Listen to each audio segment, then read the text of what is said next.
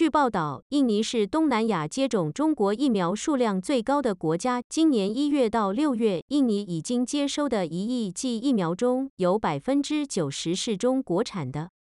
到了七月，残酷无情的现实就摆在眼前。官方报道死了七万人，每天死一千人，民间日夜不停地埋葬死人。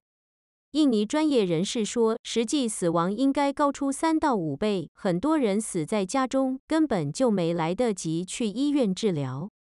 而是否可能因此又会激起印尼人再一次排华报复中国人了？有人说，九八年的那场反华大屠杀也是跟当年共产党的祸害有关联。当年排华，现在报仇了吧？